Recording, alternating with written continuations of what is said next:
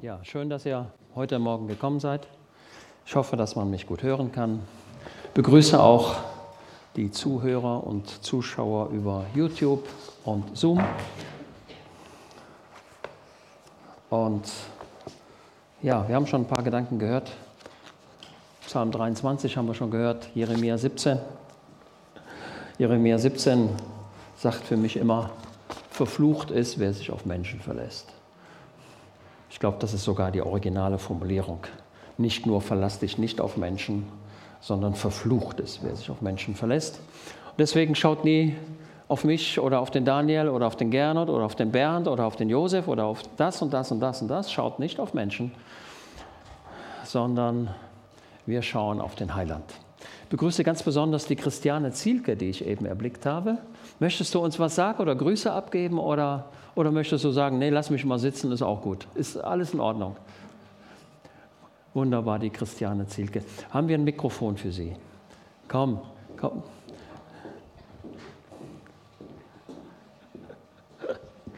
Komm hier hoch, dann können alle dich sehr gut sehen. Ich gehe mal ein bisschen zur Seite. Ne? Ja, guten Morgen zusammen. Ähm, die meisten kennen mich jetzt schon vom Sehen und ich äh, komme immer, um die Mama auch hier hinzubringen in den Gottesdienst. Alleine traut sie sich doch vielleicht nicht immer so. Ja, ich möchte ganz liebe Grüße aus Indien bringen. Ich war jetzt wieder vier Wochen in Indien gewesen. Ähm, manche kennen vielleicht durch die Felberter Mission das Kinderheim in Nordindien an der nepalesischen Grenze. Und ähm, diesmal war ich da, um auf einer Hochzeit zu sein oder auf mehreren Hochzeiten. Die Kinder werden groß und heiraten dann auch. Und äh, für sie bin ich auch eine Mama, auch wenn ich selber Mama nicht bin. Aber für die Kinder dort bin ich auch die Mama und, äh, und die Tante. Und die ist immer gern gesehen und willkommen. Und ja, ich war zwei Wochen auch im Kinderheim dort. Das sind ja gesunde Jungen von leprakranken Eltern, die dort ähm, im Heim untergebracht sind. Manche haben auch keine Eltern. Und da verbringe ich immer meine Zeit und versuche mich ein bisschen zu investieren in das Leben der Kinder, geistlich etwas reinzugeben, aber auch einfach ganz viel Liebe, ganz viel Umarmung, ganz viel Spaß. Ähm, ja, und da wird man auch wieder zum Kind und dann macht man Sachen, die man selber vielleicht gar nicht mehr machen will, wenn man 54 ist, aber man macht das, um den Kindern eine Freude zu machen. Und ich glaube, so ist unser Vater im Himmel auch. Er macht Dinge, die, die uns Freude machen, woran wir Spaß haben. Und ähm, das ist etwas, was ich einfach lerne bei den Kindern. Die können sich so einfach freuen über solche Kleinigkeiten, wo wir hier im Alltag drüber weggehen. Über einen Apfel können die sich so sehr freuen, der für uns so selbstverständlich ist. Und das lässt mich immer wieder ja, ein Stück weit auch beschämend hier hin, hineinschauen in unser Leben, wo wir so viel haben und wo es uns so gut gibt und wo man lernt, wirklich dankbar zu sein. Dankbar zu sein für Menschen, die sich investieren, dankbar zu sein für Menschen, die geben, die ein Kind unterstützen oder was auch immer sie machen, aber die in Leben von Menschen hinein investieren, egal ob alt oder jung. Und das macht mir total viel Spaß. Deshalb versuche ich immer jedes Jahr da zu sein und etwas mit den Kindern zu machen. Meine Freundin, die hat auf dem die hat nebenan auf dem Gelände, die ist auch Christin, die hat ein Kinderheim mit 74 Mädchen.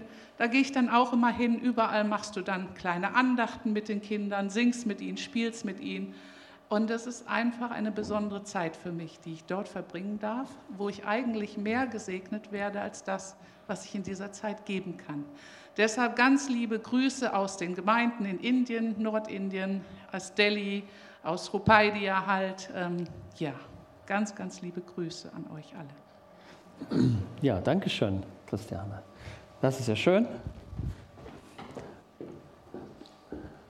Davon zu hören. So, der Gyro ist auch wieder zurück aus Spanien. Wo ist der Gyro? Okay, gut. Und der Janis ist wieder zurück aus China. Wo ist denn der Janis? Der war eben auch noch da. Okay, gut.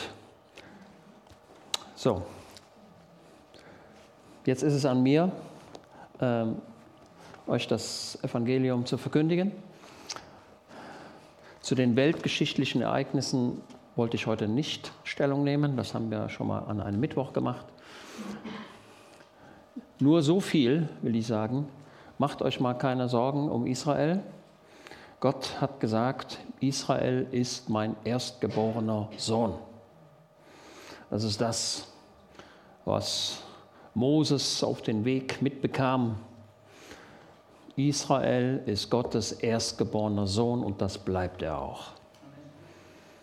Und er wird für sein Volk eintreten, auch wenn es den Anschein hat, als wenn es nicht so wäre. Es gibt zwölf Psalmen von Asaf, viele von denen sind prophetisch, insbesondere der Psalm 83, da könnt ihr genau das nachlesen, was in Israel in der Vergangenheit geschehen ist, was im Moment geschieht.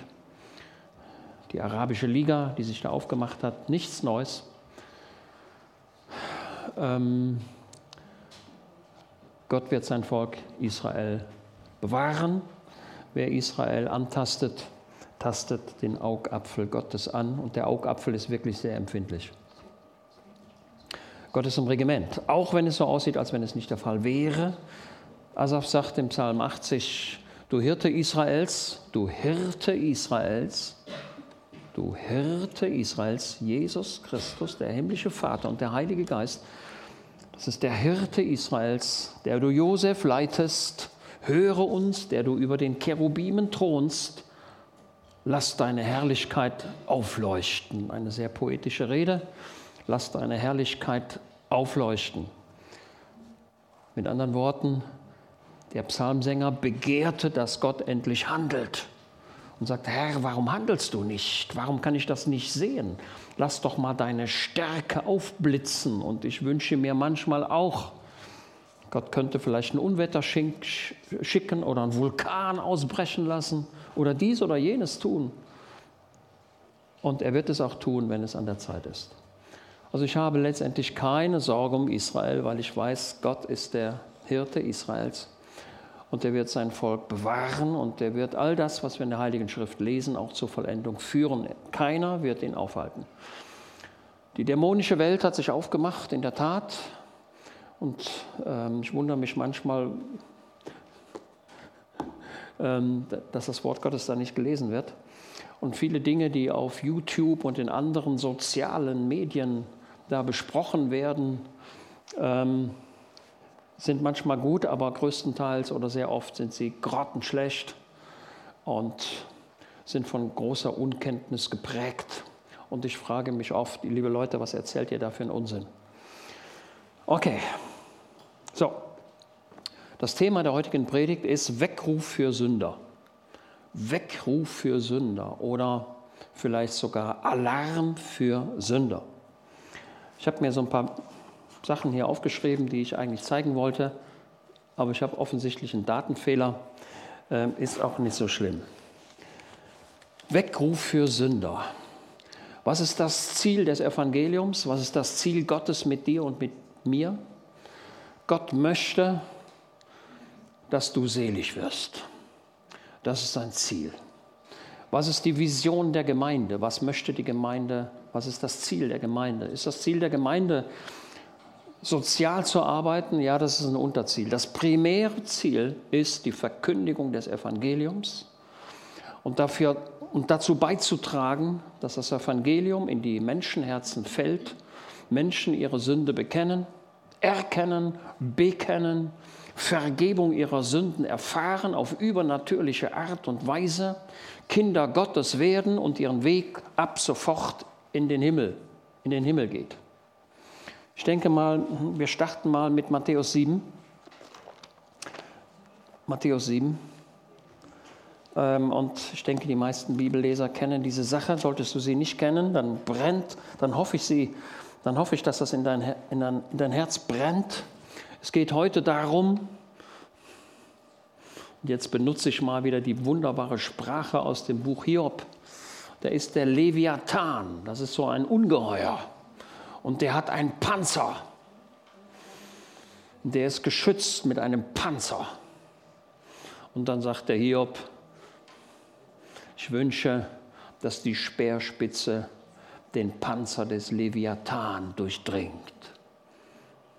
Und das wünsche ich mir auch für dich und für mich, dass die Speerspitze des Evangeliums deine harte Haut, deinen Panzer, den du über Jahre angereichert hast, durchdrungen wird.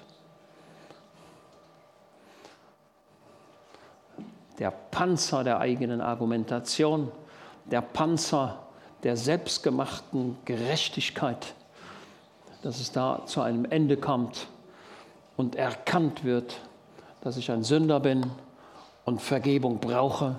Ich brauche die Gnade Gottes in meinem Leben. So, in Matthäus 7.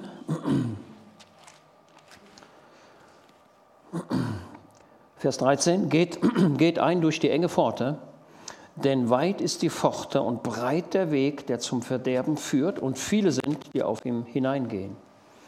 Denn eng ist die Pforte und schmal der Weg, der zum Leben führt, und wenige sind, die ihn finden. Das ist das, was der Herr Jesus sagt. Es gibt zwei Wege auf dieser Erde.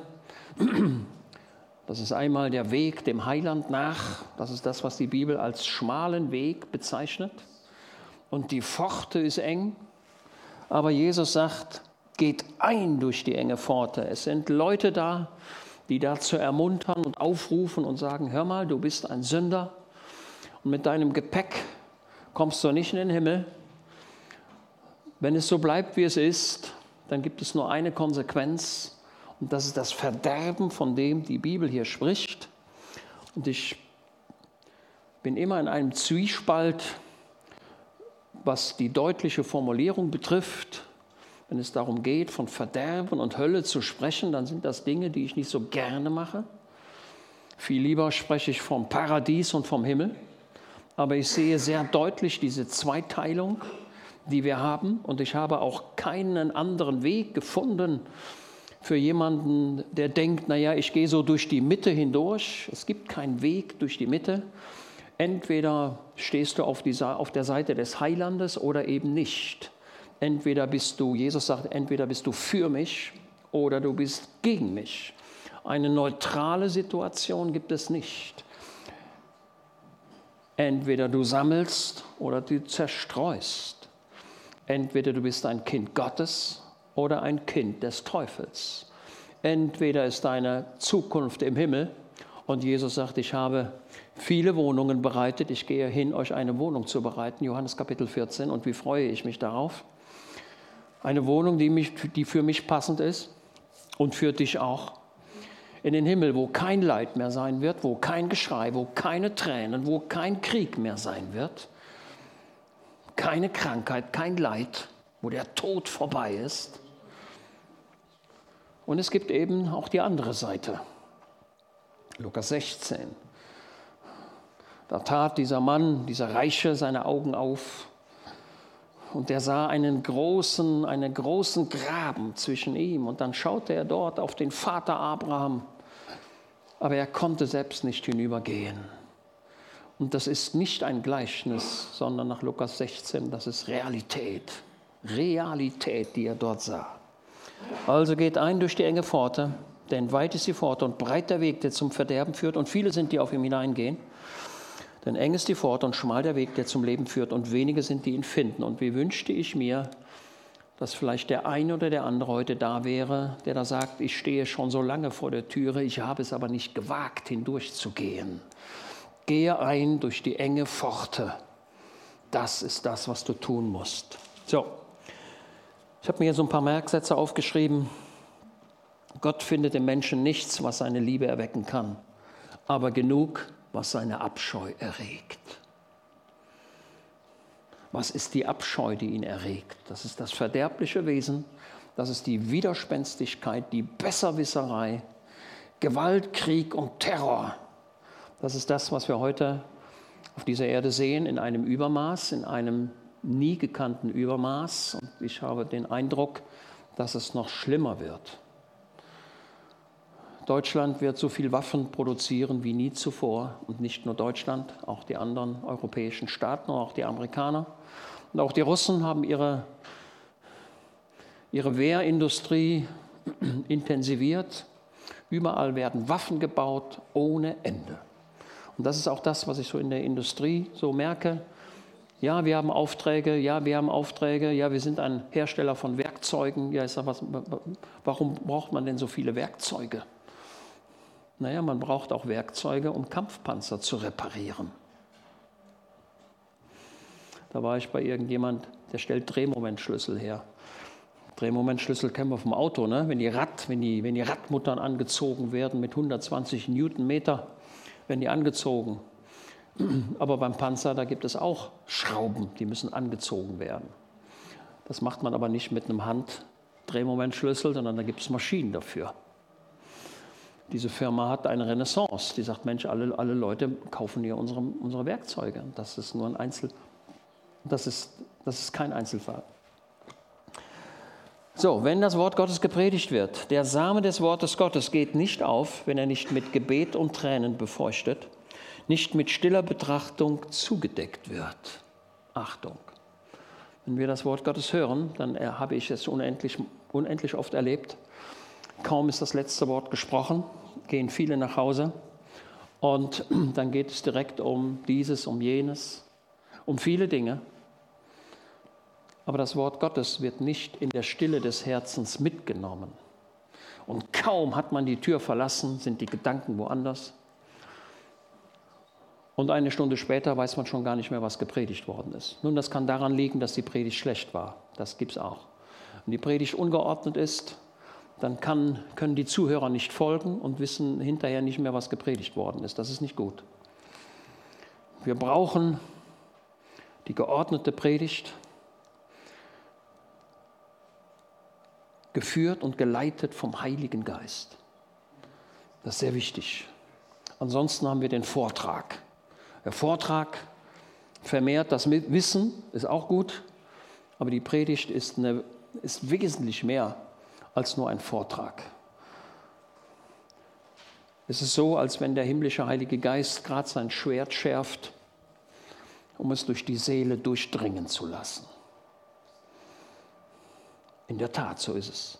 Das Wort Gottes durchdringt die Seele und offenbart die Gedanken des Herzens. Lass es zu. Das Schwert des Wortes Gottes durchdringt den Panzer des Leviathan, durchdringt den harten Panzer. Lass es zu.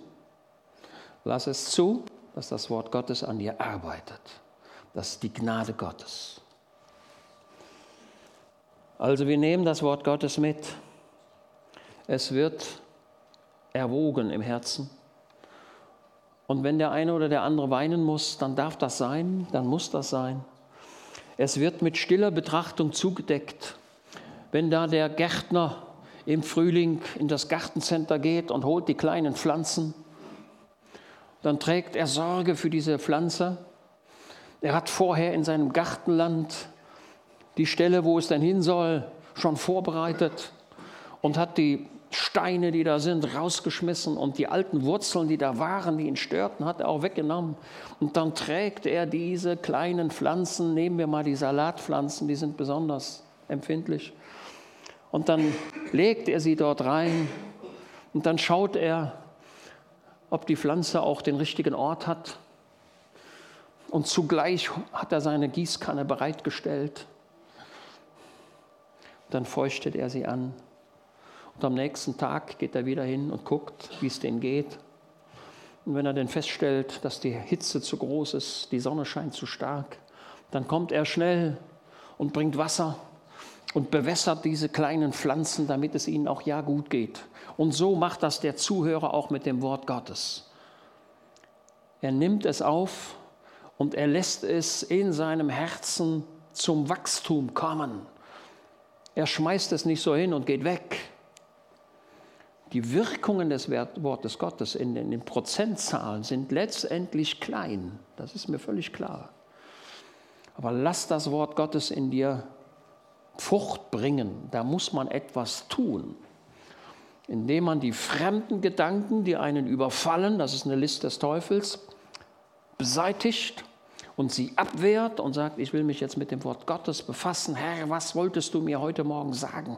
Was muss ich tun, Herr? Also das Wort Gottes muss mit Gebet und Tränen befeuchtet und immer wieder betrachtet werden. Was ist der Endzweck der Bekehrung? Ich sagte Weckruf für Sünder oder besser noch Alarm für Sünder. Ich glaube, dass man das Evangelium nicht laut genug und nicht deutlich genug zum Ausdruck bringen kann. Es ist ein Alarm. In den Unternehmen, in den Behörden werden immer Alarmübungen gemacht. Ich glaube, der Gesetzgeber hat das sogar vorgeschrieben. Manchmal kündigt er den Alarm vorher an, manchmal aber auch nicht. Und wenn der Alarm kommt, die Sirene, dann müssen alle Leute alles stehen und liegen lassen und müssen runterrennen auf einen Sammelplatz, der vorher bestimmt worden ist. Und dann guckt man, ob das funktioniert. Das ist ein Alarm. Wenn es brennt, muss man das Haus verlassen. Okay?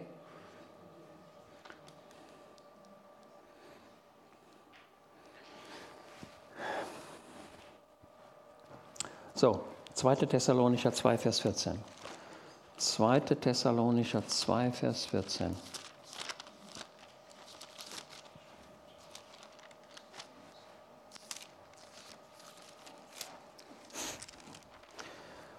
So, da wollen wir mal schauen.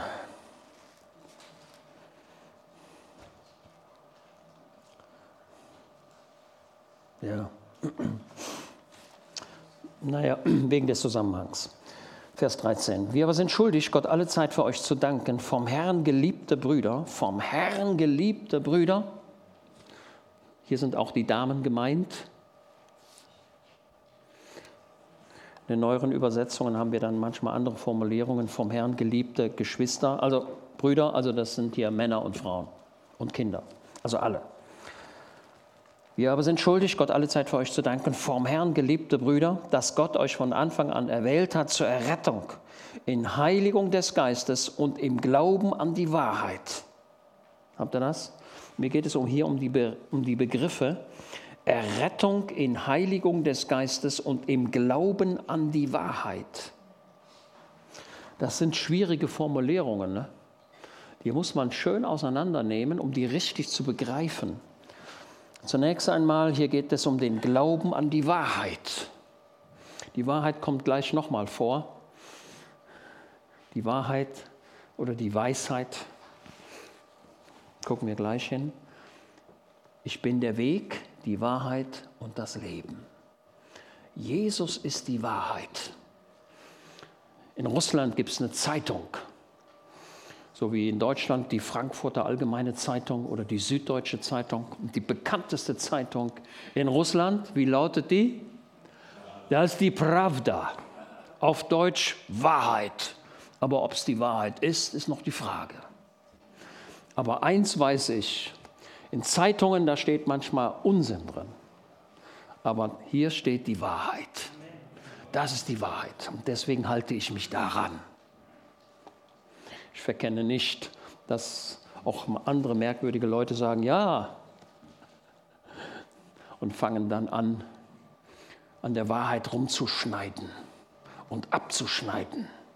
Und mancher geistliche Pastor, der sagt, naja, das muss man anders verstehen. Nee, das muss man nicht anders verstehen. Ich verstehe das genauso, wie es da steht.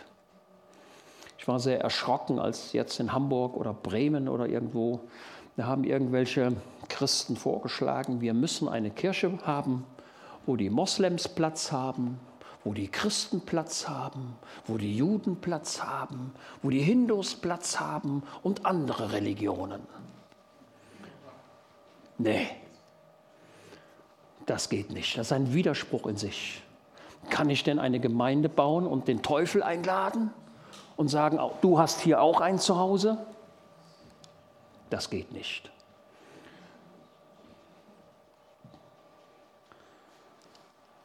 Unglaublich. Ey, was erzählen die für einen Unsinn?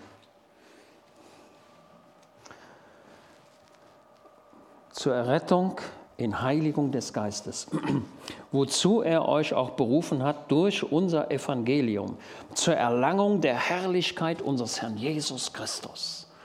Schwierige Formulierung, ne? Zur Erlangung der Herrlichkeit unseres Herrn Jesus Christus.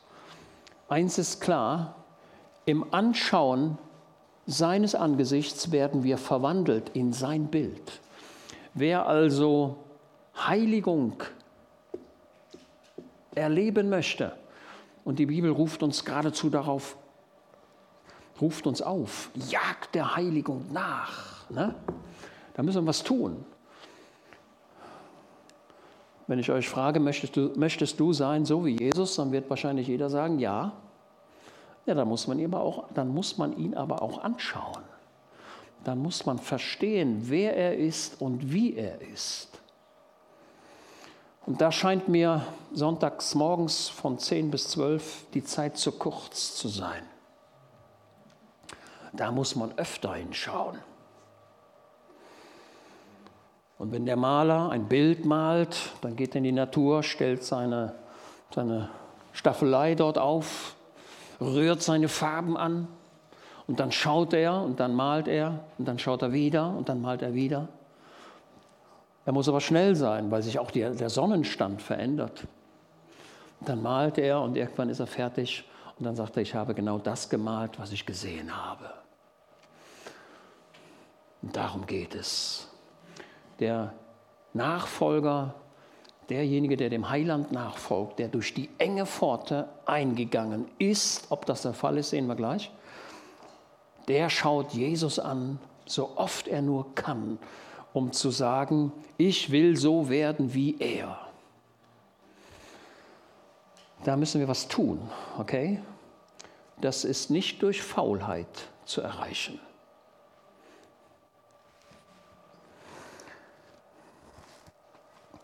Ein anderer Vers aus dem Thessalonischer Brief, den lese ich jetzt nur vor. 1. Thessalonicher 2, Vers 12. Würdig des Gottes zu wandeln, der euch zu seinem eigenen Reich und zu seiner eigenen Herrlichkeit beruft. Es geht darum, Christus anzuziehen und zu werden wie er. Ich habe mir einen weiteren Satz hier hingeschrieben, Mitmenschen müssen Jesus in dir erblicken können. Was sagen die anderen Menschen von dir? Es kann sein, dass die anderen Menschen von dir sagen, das ist ja ein komischer Nachbar. Der ist ja wirklich komisch. Und ordentlich ist es bei dem auch nicht. Und oft fliegen bei dem die Kaffeetassen durch die Küche, kann auch sein. Der ist oft wütend und ungehalten, unsauber, un ungerecht. Mit dem will ich nichts zu tun haben. Wenn das das Zeugnis deiner Nachbarn ist, dann ist Bekehrung notwendig. Große Bekehrung. Buße ist notwendig. Absolut. Die einzige Bibel, die dein Nachbar liest, das bist du selbst. Und wenn der dich liest und sagt, nee, so will ich aber nicht werden, dann ist dein Zeugnis schlecht. Und die Herrlichkeit Gottes ist nicht in deinem Leben. Und da braucht es Erkennen, Buße, Vergebung, Bekehrung.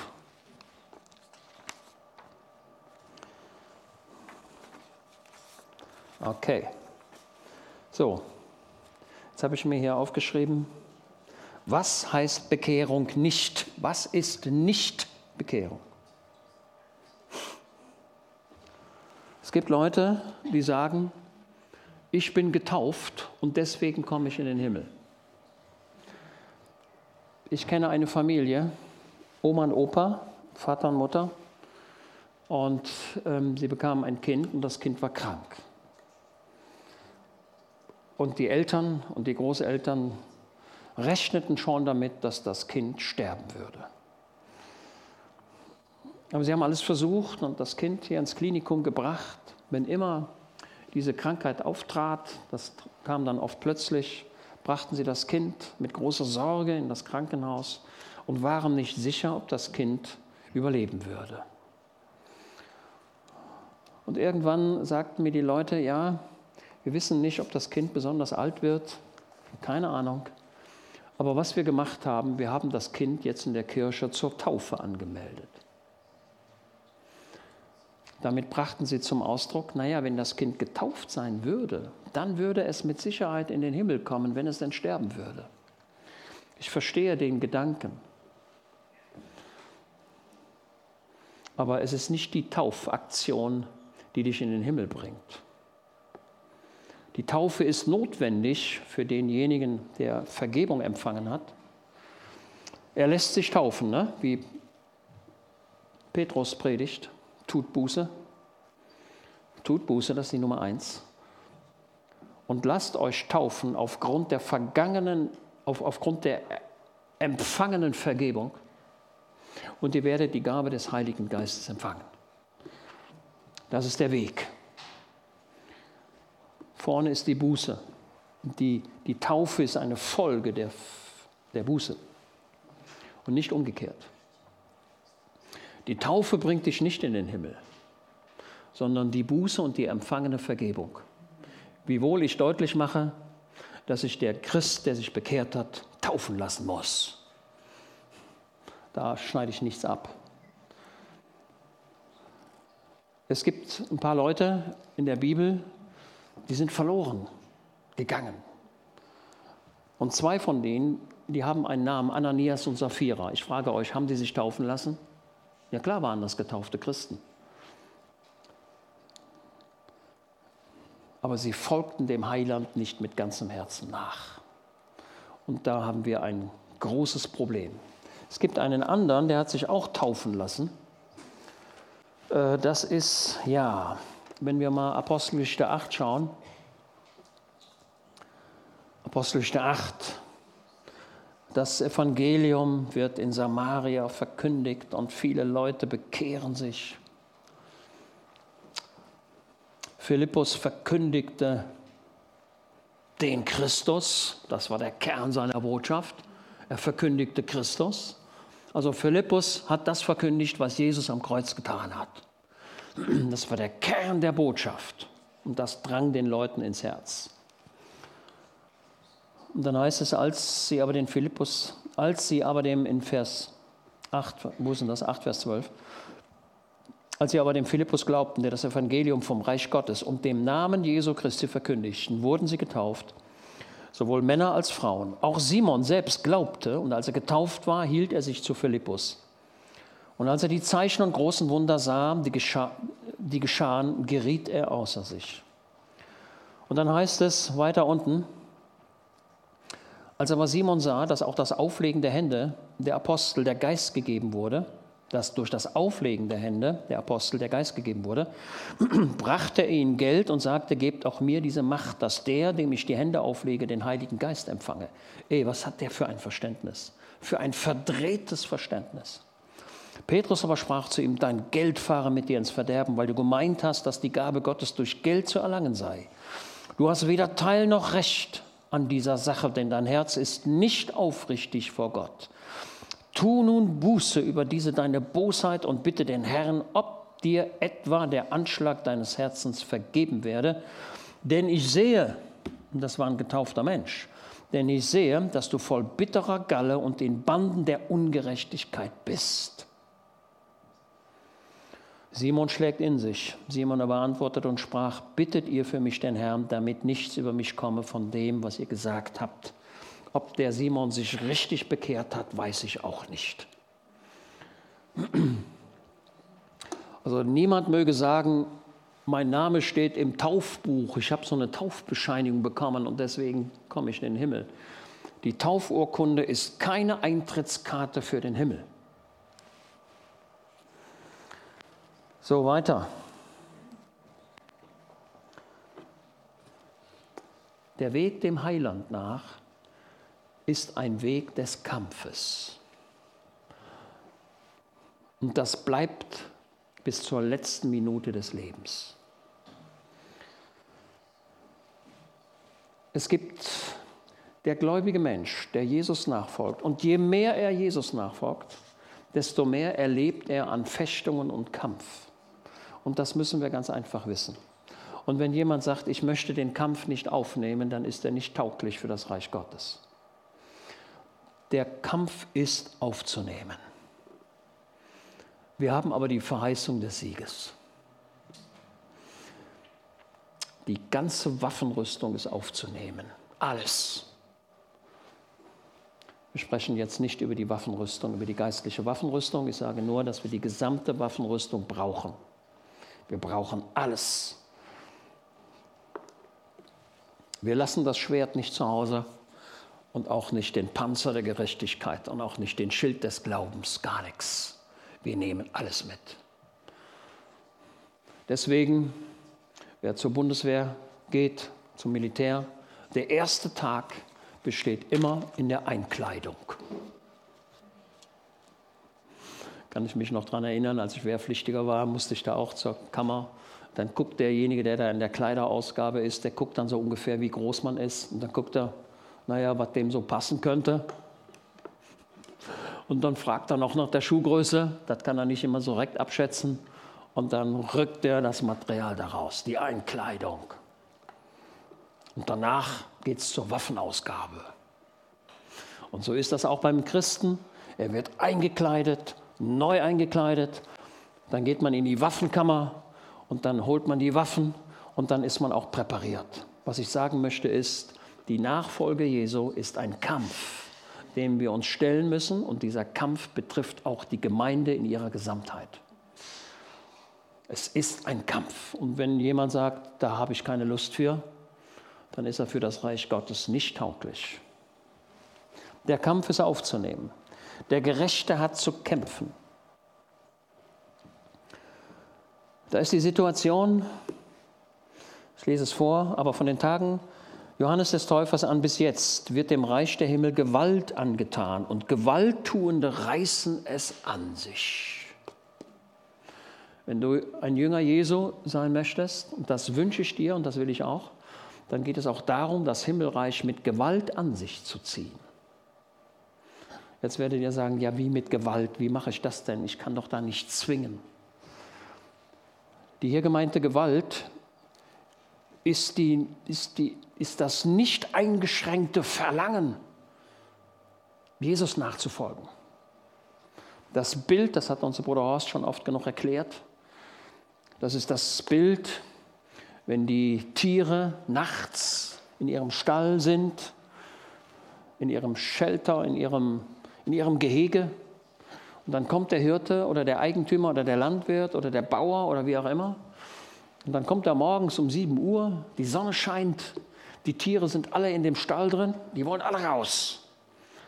Und dann macht der Hirte oder der Landwirt, er öffnet das Tor und merkwürdigerweise wollen alle Tiere zeitgleich raus. Und kein Tier nimmt Rücksicht auf das andere. Indem das Tier sagt, bitte schön, darf ich Ihnen den Vortritt lassen? Nach Ihnen gerne, ich komme dann gleich nach. Ey, die wollen alle gleichzeitig raus. Das ist wie beim, früher beim Sommerschlussverkauf, da gingen die Türen auf und alle Leute wollten gleichzeitig rein. Da kannten die Leute den Nachbarn nicht mehr. Alle Formen der Sittlichkeit und der, der Freundlichkeit und des Anstands, die hat man verloren, indem man gesagt hat, ich muss jetzt rennen. Und ich muss mir da auf dem, da auf, von dem Tisch die preisreduzierten Sachen greifen. Und manche einer hat dem anderen auch die Sachen aus der Hand gerissen. Kann man manchmal auch im Aldi erleben, im Mittelgang.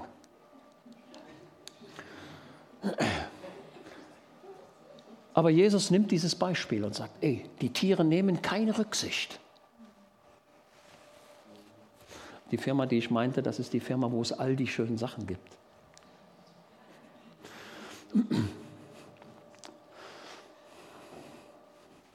Darf keine Werbung machen, ne? Die Tiere drängen mit Kraft und nehmen keine Rücksicht. Wenn sich jemand bekehren möchte, dann brauchst du keine Rücksicht zu nehmen auf deine Nachbarn rechts und links. Dränge durch. Also ich verkündige hier, durch die enge Pforte ist einzugehen. Die enge Pforte ist zu durchdringen. Wir gehen da durch und wir nehmen keine Rücksicht, weder auf Onkel, Tante, Kind noch sonst jemanden, sondern es geht um dein Leben. Rette dein Leben, eile, rette deine Seele. Okay? Gewalttuende reißen es an sich. Ringt danach, haben wir eben schon gelesen, durch die enge Türe einzuringen, äh, einzugehen. Habe ich eben auch schon gesagt. Jagt dem Frieden nach mit allen und der Heiligkeit, ohne niemand den Herrn sehen wird. Also ihr merkt, hier geht es um Gewalt, um Reißen, um Jagen, um etwas tun. Die Nachfolge Jesu, wenn wir dem Heiland nachfolgen, dann bedeutet das in mir Aktion. Ich sitze nicht auf dem Stuhl und warte, sondern ich tue etwas und sage, Herr, ich will dir dienen. Ich folge dir nach. Ich schaue dich an. Ich pflege dein Wort. In der Bibel haben wir die Formulierung, dass die Seligkeit zu schaffen ist. Jetzt würde sie sagen, ja, dann ist es ja an mir. Ja, zu einem Gutteil ist es auch an dir. Schafft eure Seligkeit mit Furcht und, Ziffer, und Zittern kultiviert eure Seligkeit. Und wer hier nachlässt im Leben, der wird merken, dass viele Pflanzen in ihm wachsen. Das sind Pflanzen der Schwermut, Pflanzen der Gleichgültigkeit, der Lässigkeit. Ja, wie soll ich noch sagen? Viele Dinge werden im Leben wichtig und der Heiland wird immer kleiner. Aber der Heiland muss immer größer werden in deinem Leben. Und letztendlich soll er alles werden in deinem Leben. Alles. Bekehrung ist nicht das Niederhalten des sündlichen Verderbens durch Disziplin. Lies den Satz nochmal vor. Bekehrung ist nicht das Niederhalten des sündlichen Verderbens durch Disziplin. Es ist manch einer, der sagt, Mensch, ich muss ehrlich sein und der quält sich dabei. Und ich sage, ja, sei ehrlich. Und wir müssen alle ehrlich sein, 100% ehrlich. Und dann sagt er, ach, ich muss so sein, ich muss so sein und ich muss so sein. Eigentlich platze ich vor Wut. Ich platze gleich. Aber ich darf ja nicht platzen. Ja, die Disziplin kann man lernen, und man kann sich, die Diplomaten, die müssen das lernen. Ein Diplomat darf nie unmutig werden. Tut er das doch, wird man ihn schnell abberufen. Ein Diplomat muss Unverschämtheiten ertragen. Er muss Unwahrheiten ertragen. Er muss viele Dinge ertragen. Er braucht Kontenance. Ne? Also klar, also Disziplin kann man lernen. So, es gibt einen Mann in der Bibel, das ist der König Joas. Wir schauen ganz kurz mal diesen Mann an. An diesem, an diesem König kann ich das deutlich machen, was ich jetzt sagen wollte. Ähm, 2. Könige 12, und dann lesen wir gleich nochmal besser den Chronik dazu. 2. Chronik 12, da war ein junger Mann. 2. Chronik 12. Zweite Könige 12. So, Zweite Könige 12. Sieben Jahre war Joas alt, als er König wurde. Im siebten Jahr Jeus wurde Joas König und er regierte 40 Jahre in Jerusalem. Und der Name seiner Mutter war Zibja von Beersheba. Und Joas tat alle seine Tage, was recht war in den Augen des Herrn, weil der Priester Jojada ihn unterwies. Dieser Joas hatte einen guten Lehrmeister und der Jojada hat gesagt, mach das so und mach das so und das machst du nicht und das machst du auch nicht und das machst du so und das machst du so. Und der Joas hat gesagt, ja, das mache ich. Der Jojada, dieser Mann, war ein hervorragender Lehrmeister. Er war Priester und hat den Joas sehr gut angeleitet. So, jetzt lesen wir dazu noch die bessere Stelle. 2. Chronik 24. 2. Chronik 24, das ist die Parallelstelle dazu. 2. Chronik 24.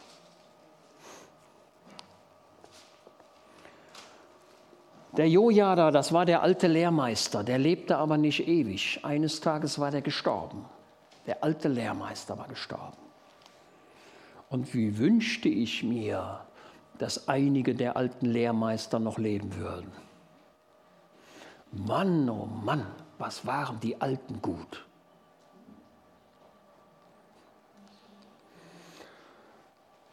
Ich weiß nicht, ob ich damals, ob ich überhaupt jemals daran reiche, was die Alten schon gemacht haben. Und nach dem 2. Chronik 24, 17 und nach dem Tod Jojadas kamen die Obersten von Juda und beugten sich vor dem König nieder und der König hörte auf sie. Und sie verließen das Haus des Herrn, des Gottes ihrer Väter und dienten den Ascherim und den Götzenbildern. Ey, der Mann hat all das, was er gelernt hat, vergessen. Ey, wie kann das sein? Also will sagen, solange der Jojada da war, hielt er den Joas im Zaum. Aber vom Herzen her war er nicht verändert. Und als der alte Lehrmeister gestorben war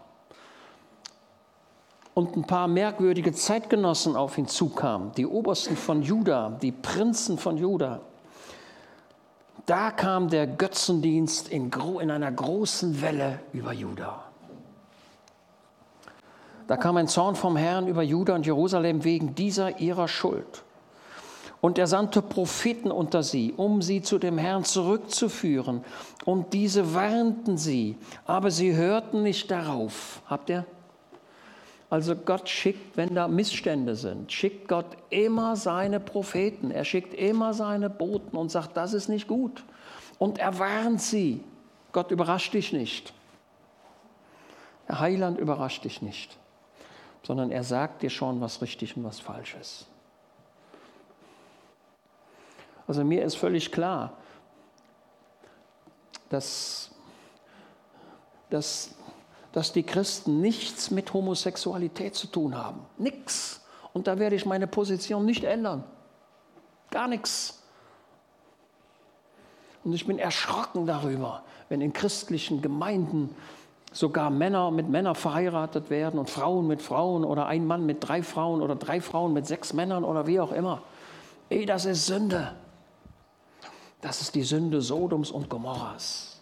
Und davon kann ich nichts abändern. Und davon, also Gott würde mich zur Rechenschaft ziehen, wenn ich vom Wort Gottes was abschneide.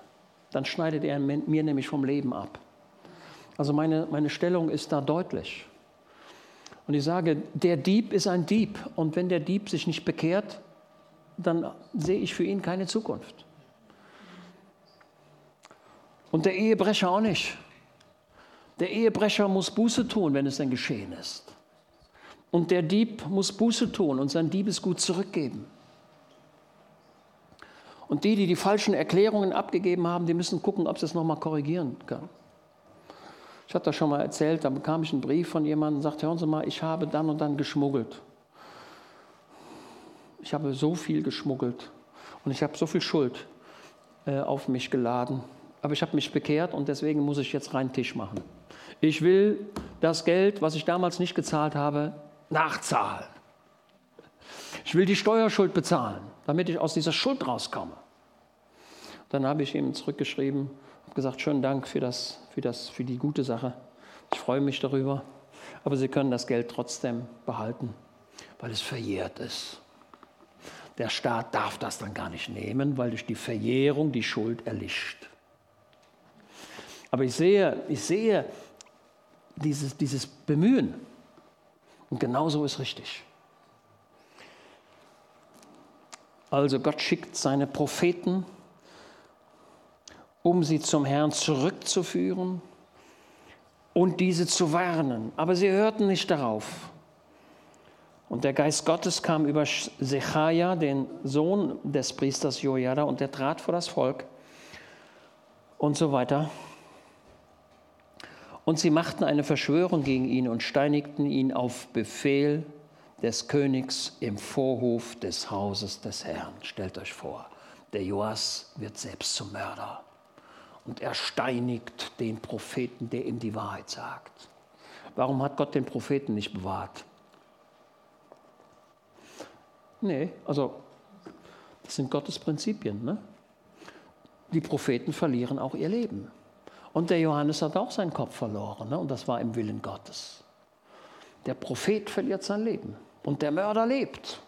Herr, wo bist du? Ist das gerecht? Nein, das ist nicht gerecht. Aber Gott lässt die Ungerechtigkeit nicht durchgehen. Denn was passiert mit dem Joas? Ein paar Verse später, wer weiß das? Da kommen zwei Männer und töten den Joas. Ist Gott gerecht? Ja. Gott lässt das nicht durchgehen. Der Joas wird selbst Opfer der Verschwörung und verliert sein Leben. Zwei Leute. Im Übrigen, wo kommen die her, die zwei Leute? Das ist auch interessant. Mal gerade gucken. Ja. Diese zwei Leute, die da kommen und den Joas umbringen, die kommen von Ammon und von Moab. Und die kommen in der heutigen Geschichte auch wieder vor. Die Moabiter und die Ammoniter und die Ägypter und die Hagariter und die Gerariter und die Hittiter. Die kommen immer wieder vor. Das sind die Feinde Israels. Okay. Solange Jojada lebte, war alles gut. Aber als er tot war, war es nicht mehr gut. Okay. So, dann gibt es andere Leute, die sind vom Evangelium erschrocken. Also ich kann mich erinnern, ich habe mich oft erschrocken über das Wort Gottes. Und als ich jung war und der Heilige Geist an mir gearbeitet hat, Mann, oh Mann, ey, das war nicht immer so schön.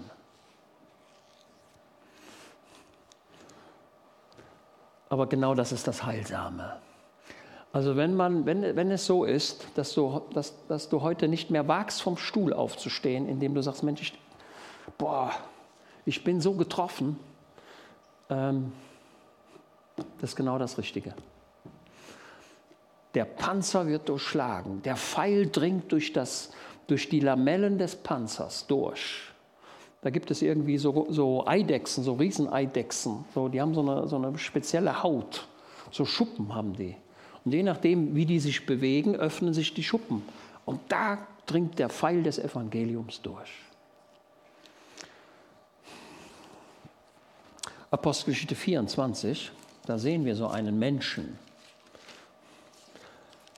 Apostelgeschichte 24, Vers 25, ja. Nach einigen Tagen aber kam Felix herbei mit Drusilla, seiner Frau, die eine Jüdin war, und ließ den Paulus holen und hörte ihn über den Glauben an Christus. Ist das nicht fantastisch? Was hat der Paulus verkündigt? Den Glauben an Christus. Will ich auch tun, will mich befleißigen, darüber zu reden. Glaub an Christus, glaube ihm. Nicht, für, nicht ein reines Fürwahrhalten, sondern der Glaube. Ich rechne mit ihm. Da sind die Kinder, die zum Vater kommen, als der Vater seine Arbeit verloren hatte. Der Vater saß am Schreibtisch und sagte, Mensch, ich habe die Arbeit verloren. Mensch, wie soll das denn weitergehen? Nächsten Monat ist der Lohn weg, was machst du denn?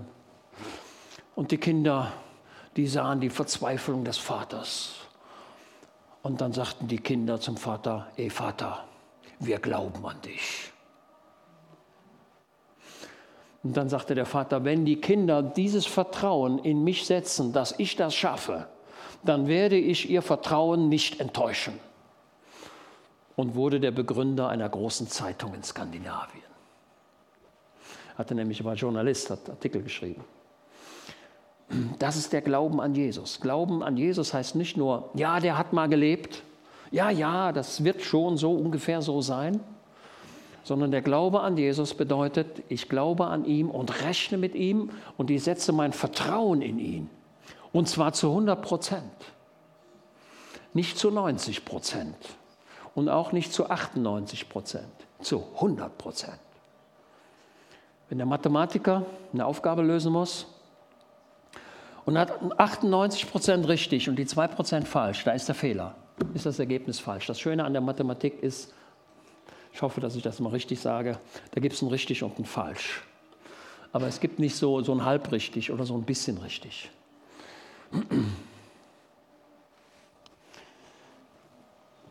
Also vom Glauben an Christus. Als er aber, und jetzt sehen wir, was Paulus noch verkündigte, als er aber über Gerechtigkeit und Enthaltsamkeit und kommendes Gericht redete. Also was waren die Kernpunkte des, der Verkündigung? Das sehen wir doch hier. Gerechtigkeit. Das bedeutet, dass der Sünder Vergebung seiner Sünden braucht. Und wenn er denn Vergebung empfangen hat und der Heiland vergibt gerne, dann betrachtet er ihn als gerecht. Gott betrachtet mich so, als wenn ich die Sünde gar nicht begangen hätte. Das ist der Gerechtigkeitsstandard des Neuen Testamentes. Darüber hat der Paulus gesprochen, hat gesagt, ey, tu Buße, Felix. Du magst ein angesehener Mann sein, du magst ein reicher Mann sein, du, mögst, du kannst dir alles kaufen, was du willst, aber du bist verloren. Rette deine Seele. Und Enthaltsamkeit. Ja, was, hat er, was ist darunter zu verstehen? Er wird ihm viele Dinge gesagt haben, die nicht in Ordnung waren. Ey, da, da, musst du dich, da musst du dich fernhalten. Das ist nicht in Ordnung, was du da tust. Und dann sprach er auch vom kommenden Gericht. Gibt es ein kommendes Gericht? Gibt es das? Antwort, ja, das gibt es. Und Bücher wurden aufgetan, heißt es in der Offenbarung, ganz hinten. Und ich habe gehört von, Leu von Leuten, die so eine Nahtoderfahrung hatten oder vielleicht schon tot waren und dann wieder zurückgekommen sind. Ich habe da so ein paar Berichte gelesen. Und diese Leute berichten sehr oft, dass in der Minute ihres Todes das gesamte Leben nochmal an ihnen vorbeigeflossen ist. Sie sahen alles.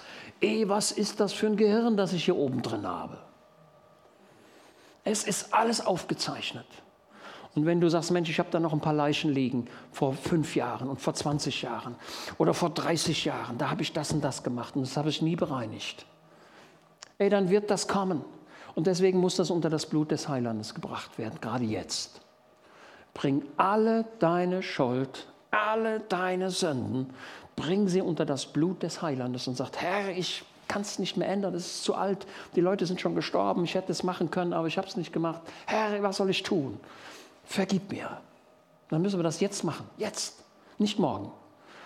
Wenn du sagst, mache ich morgen, dann hörst du auf den Teufel. Wir müssen es jetzt machen, jetzt. Ja, und dann sagt der Felix, oh wie traurig. Für jetzt geh hin. Wenn ich aber gelegene Zeit habe, werde ich dich rufen lassen. Das ist die Strategie des Teufels. Ich bin, du bist berührt, gerührt, du bist angesprochen und dann sagst du, ja, der hat recht. Muss ich morgen noch mal drüber nachdenken. Wenn ich gelegene Zeit habe, die gelegene Zeit wird nie wieder kommen. Heute, so ihr seine Stimme hört, verhärtet euer Herz nicht. Der Heiland kommt nicht unendlich oft bei dir vorbei. Aber eins ist sicher, er kommt bei dir vorbei und er ist oft bei dir vorbeigekommen und hat dich gerufen. Seine Liebe ist unendlich. Ich habe es nicht verdient und du auch nicht. Für jetzt geh hin, wenn ich aber gelegene Zeit habe, werde ich dich rufen lassen.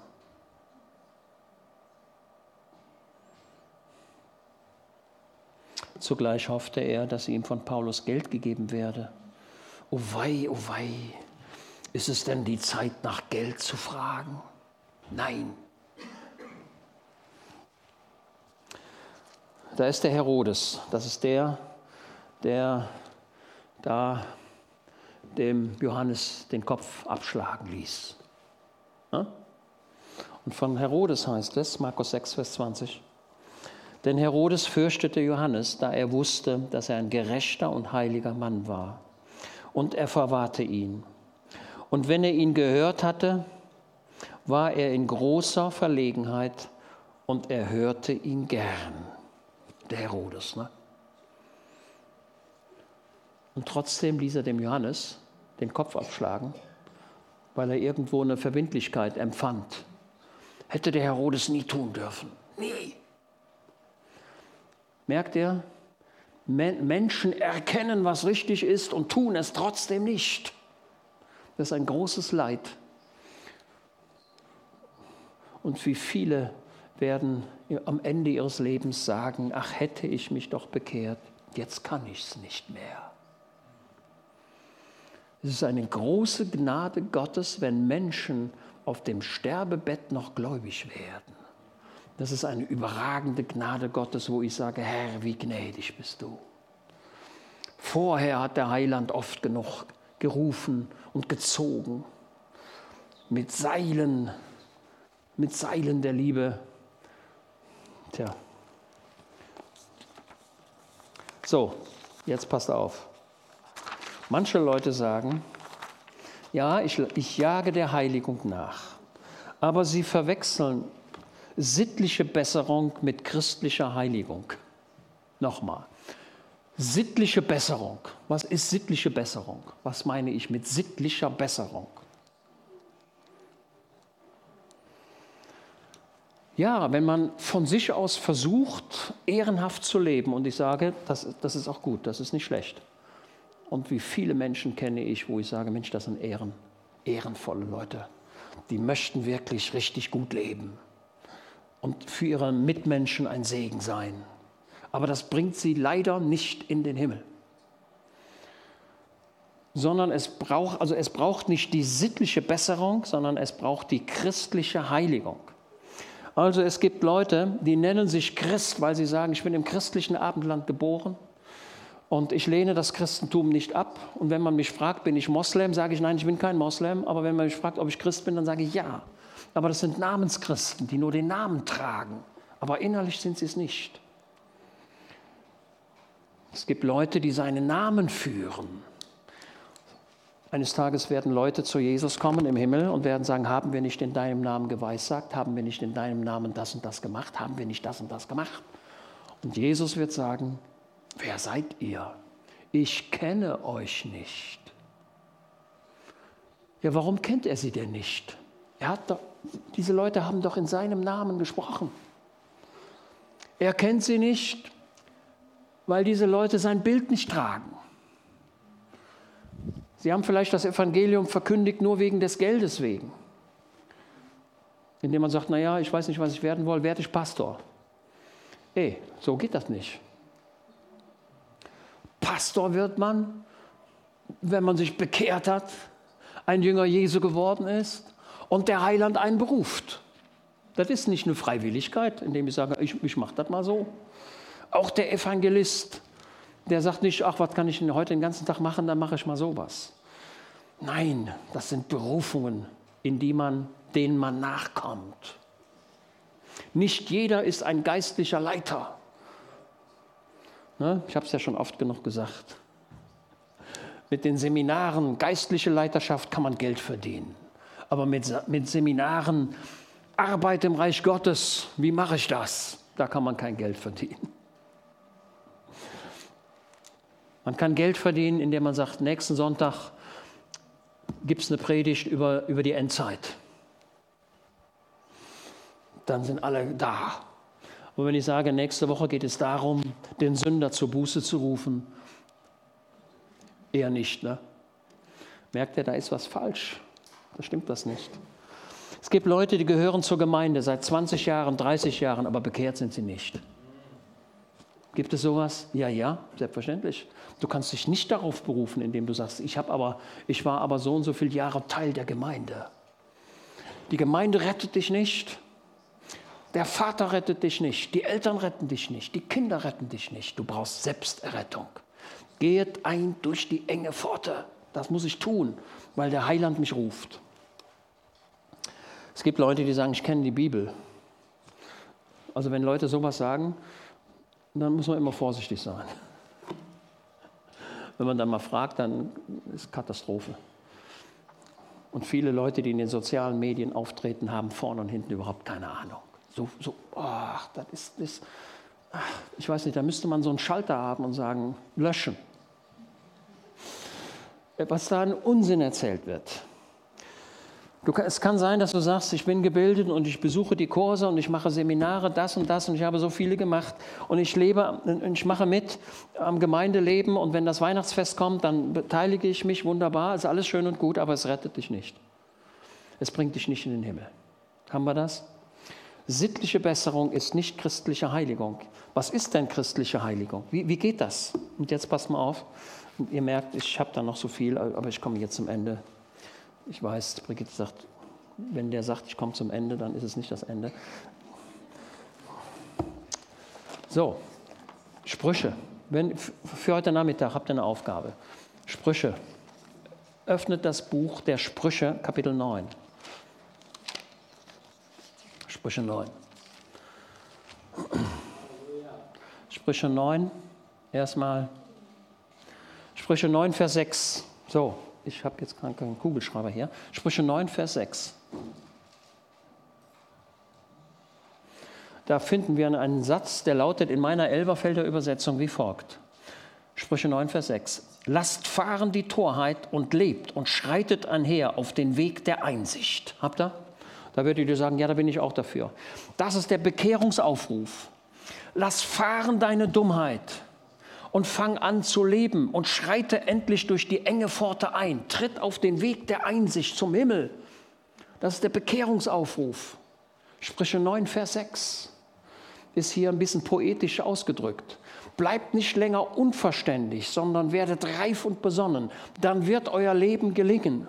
Oder besser ausgedruckt, lasst eure Sünden, tut Buße und bekehrt euch und tretet ein durch die enge Pforte und euer Leben wird gelingen.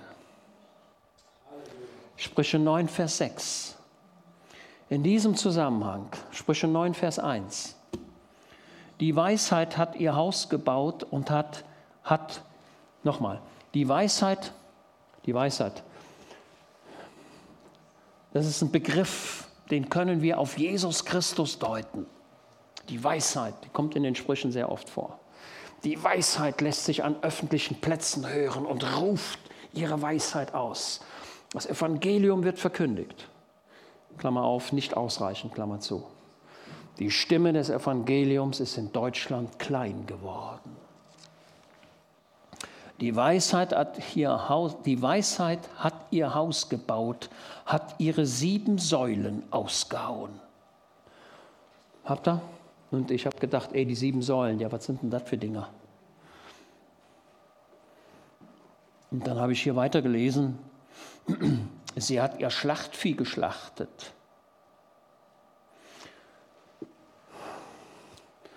Manche Leute sagen, ich lebe vegan und deswegen komme ich in den Himmel. Ey, das ist so ein Unsinn. Du kannst vegan sein, kannst Vegetarier sein, du kannst Fleisch essen, aber es wird dir nicht den Himmel öffnen. Ich sehe aber in der Bibel, die Weisheit hat ihr Schlachtvieh geschlachtet. Da war der Metzger am Werk. Ne? Hat ihren Wein gemischt, auch ihren Tisch gedeckt. Sie hat ihre Mägde gesandt, lädt ein auf den Höhen der Stadt. Hörte mal, das ist eine sehr tolle Sprache hier. Das Evangelium ist da. Gott hat alles bereitet. Der Wein ist da, das Brot ist da, das Essen ist da. Das Evangelium wird sogar verkündigt. Sie hat ihre Mägde gesandt, lädt ein auf den Höhen der Stadt. Merkt ihr das, wie das Evangelium einladend ist? Kommt her zu mir alle, die ihr mühselig und beladen seid. Ich will euch erquicken. Ich muss aber kommen. Und so kommt dieser Einladungsruf an dein Herz, auch heute Morgen, wieder neu. Vielleicht sagst du ja, heute, heute Morgen bekehre ich mich mal wieder neu. Ja, dann tu das doch. Ja, wirst du sagen, ja, Moment, ich habe mich mal vor 30 Jahren bekehrt, ich muss mich doch nicht nochmal bekehren. Man kann sich hundertmal im Leben bekehren. Man kann tausendmal Buße tun und man muss es auch immer wieder und sagen, Herr, ich habe gefehlt, ich komme zu dir, sei mir gnädig und ich weiß, dass du gnädig bist, aber ich komme zu dir immer wieder neu. Berufe dich nicht auf die, auf die Sachen, die du vor 30 Jahren erlebt hast, sondern der Tag ist heute. Welche Sprache? Wer unerfahren ist, der kehre hier ein. Also das Evangelium ist da, das Reich Gottes ist geöffnet. Und das Evangelium sagt, hör mal, kehre heute ein, gehe nicht vorbei, gehe nicht weiter, warte nicht auf morgen, wo eine gelegene Zeit kommt, die Zeit ist heute. Habt ihr das? Wer unerfahren ist, der kehre hier ein. Wer mit, wer mit Sünde beladen ist, der trete bitte in das Reich Gottes ein. Aber was sind die sieben Säulen der Wahrheit? Ich habe das durchgezählt, nicht gefunden. Die sieben Säulen der Wahrheit. Und jetzt kommen die Hermeneutiker ans Spiel, die jetzt sagen, Herr, was sind die sieben Säulen der Wahrheit? Wo finde ich sie denn? Soll ich euch sagen, was die sieben Säulen der Wahrheit sind? Und dann könnt ihr mal gucken, ob ihr dabei seid oder nicht.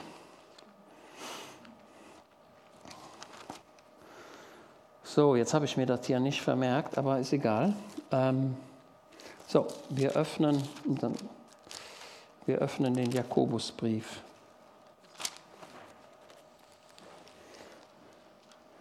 da finden wir die sieben Säulen der Wahrheit. Ne, jetzt werdet ihr sagen, davon habe ich noch nie gehört. Wahrscheinlich werdet ihr das sagen, denn ich habe davon auch noch, das ist auch neu für mich. Ey, das ist neu. Es gibt doch im Wort Gottes, also es gibt Altes und Neues. Von dem Alten weiß ich so viel und von dem Neuen,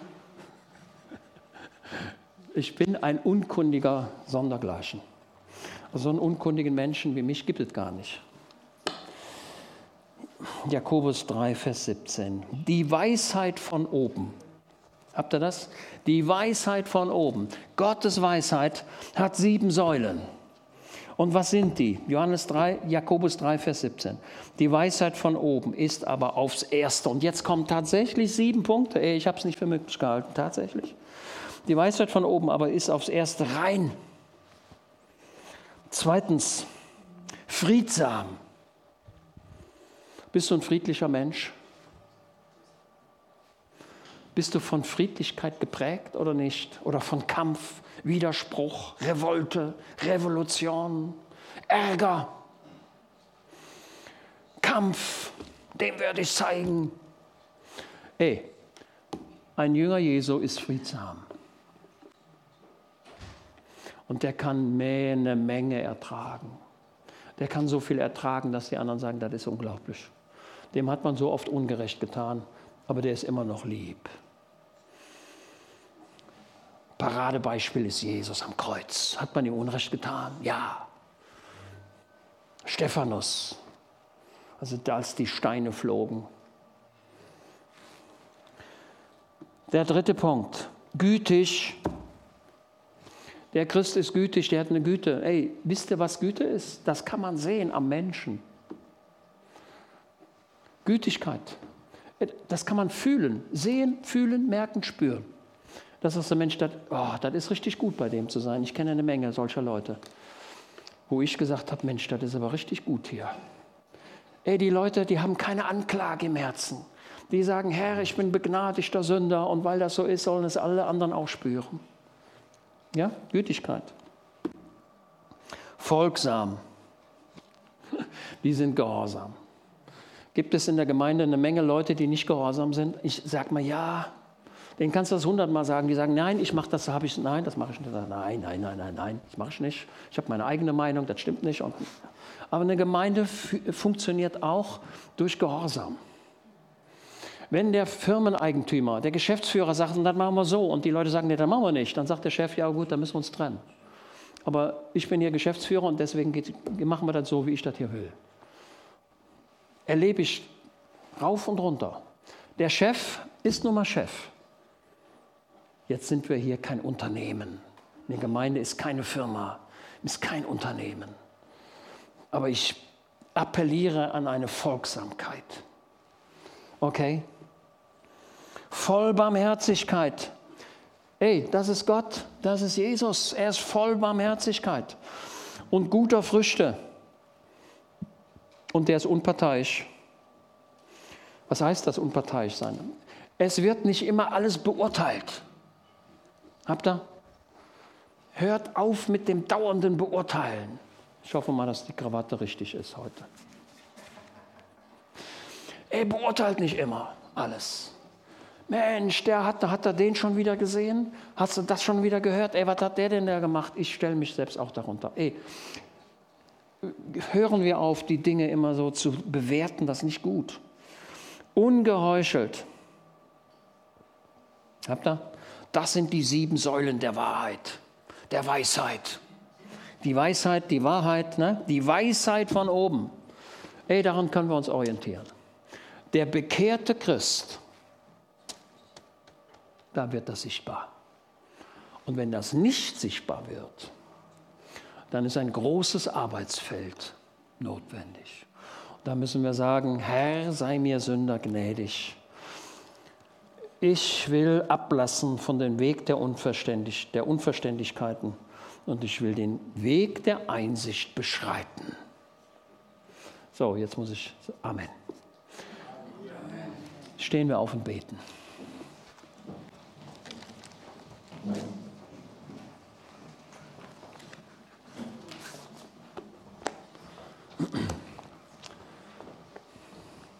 Ja, ist jemand da, der beten möchte und der sagt, ja, Herr, ich bin so einer, ich brauche Hilfe. Ich kenne keinen Menschen, der keine Hilfe braucht. Wir brauchen alle Hilfe. Braucht der Joe Biden Hilfe? Ja klar braucht er Hilfe. Die hat er auch. Braucht man als Bürgermeister Hilfe? Ja klar braucht man Hilfe. Braucht der Pastor Hilfe? Ja, der braucht Hilfe. Brauche ich Hilfe? Ja, ich brauche Hilfe. Wir brauchen alle Hilfe. Wir brauchen geistliche Hilfe. Und dafür ist die Gemeinde da. Die gibt mir diese Hilfe. Ich brauche Hilfe. Herr, hilf mir. Gemeinde, hilf mir. Jawohl, so ist das. Ja, ist jemand da, der sagt, ich bin so einer, ich brauche Hilfe. Herr, ich komme heute zu dir. Ich will nicht die Sache auf morgen verlegen. Wenn die gelegene Zeit kommt, das ist nicht gut. Ja, ist jemand da, der beten möchte?